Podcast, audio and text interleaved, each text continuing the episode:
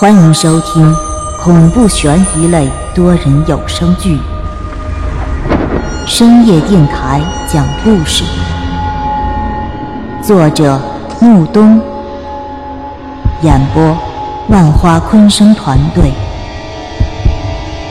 精彩马上开始。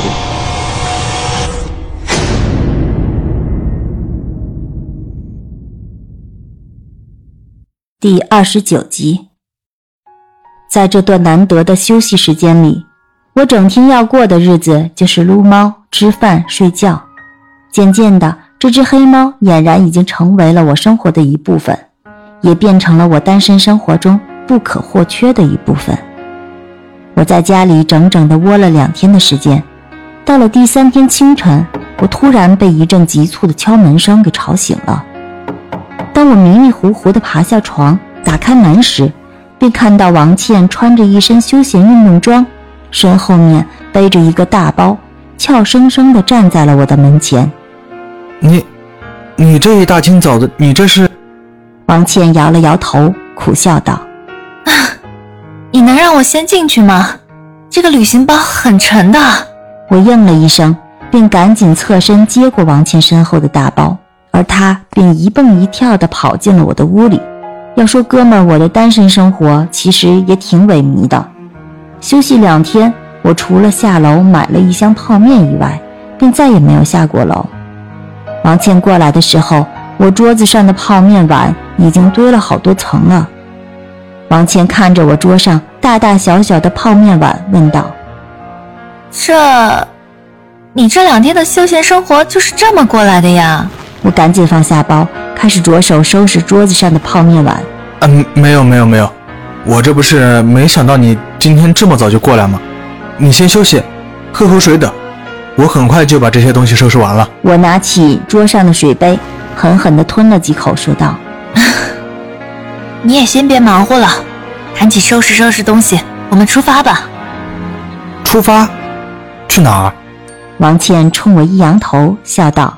带你去一个神秘的地方，快走吧。由于王倩出门的时候已经把一切都提前准备好了，所以我只需要简单的收拾一下自己换洗的衣服也就可以了。不过这次出门肯定不是一两天就回来的，所以我便只能提前给黑猫准备粮食了。好在我们楼下不远就有一家宠物店。所以王倩便提前帮黑猫准备了近五天的猫粮。这黑猫跟着我也算是倒霉了。我从来没有养过小动物，所以一般就是我吃什么就喂给它什么。这些日子我一直在啃泡面，所以这黑猫也整整的吃了两天康师傅。准备好猫粮以后，我们便出发了。打车来到汽车站，望着车站内行色匆匆的路人。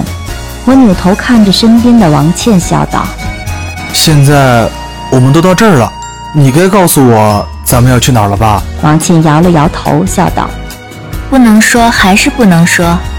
反正今天你都归我管了，一切的行程全都听我的就是了。”说罢，王倩便仰着头向车站走去，而我则背着大小两个包，吭哧吭哧地走在后面。买票上了车。在上车的时候，我特意留意了一下车票，我发现这车是开往城市外的一个小县城。不过我也没多说什么，毕竟王倩带着我出来，总不可能把我卖了吧。我们上车的时候便已经是上午十点钟了，整整三个小时的车程。等我们爬了好久的盘山公路到达县城的时候，我整个人都快要被蒸熟了。要知道，现在可是七月的晌午，那大太阳有多毒，就不用我多形容了吧。而更可气的是，我们的这个座位的空调还坏了，两个出风口里吹出来的风都没有我用嘴吹出来的风凉快。好家伙，我下车的时候身上这件黑色的短袖都湿塌了。好家伙，我算是活着出来了，再这么下去，我非得晕在车上不可。王倩抿嘴一笑，说道：“你看看，让你麻溜点吧，上车迟了就没有好座位了。这可是一个过来人宝贵的经验呢。”行，这经验我暂且先学着。只是我们接下来还要去哪儿啊？这里这么偏僻，也没什么好玩的呀。王倩微微的点了点头，她思索了半天，说道：“如果我们现在继续赶路的话，在天黑之前应该可以赶到。如果我们先在这里休息一会儿再出发的话，恐怕就趁着天黑赶不到了。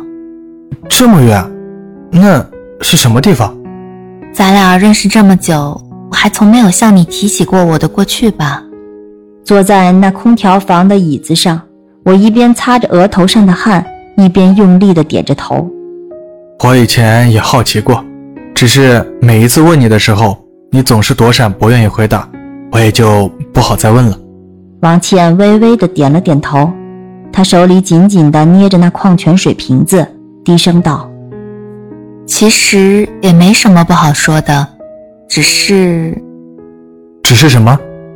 我是从大山里走出来的孩子。”在我童年的记忆里，只有一望无际的大山，还有成片成片的玉米地。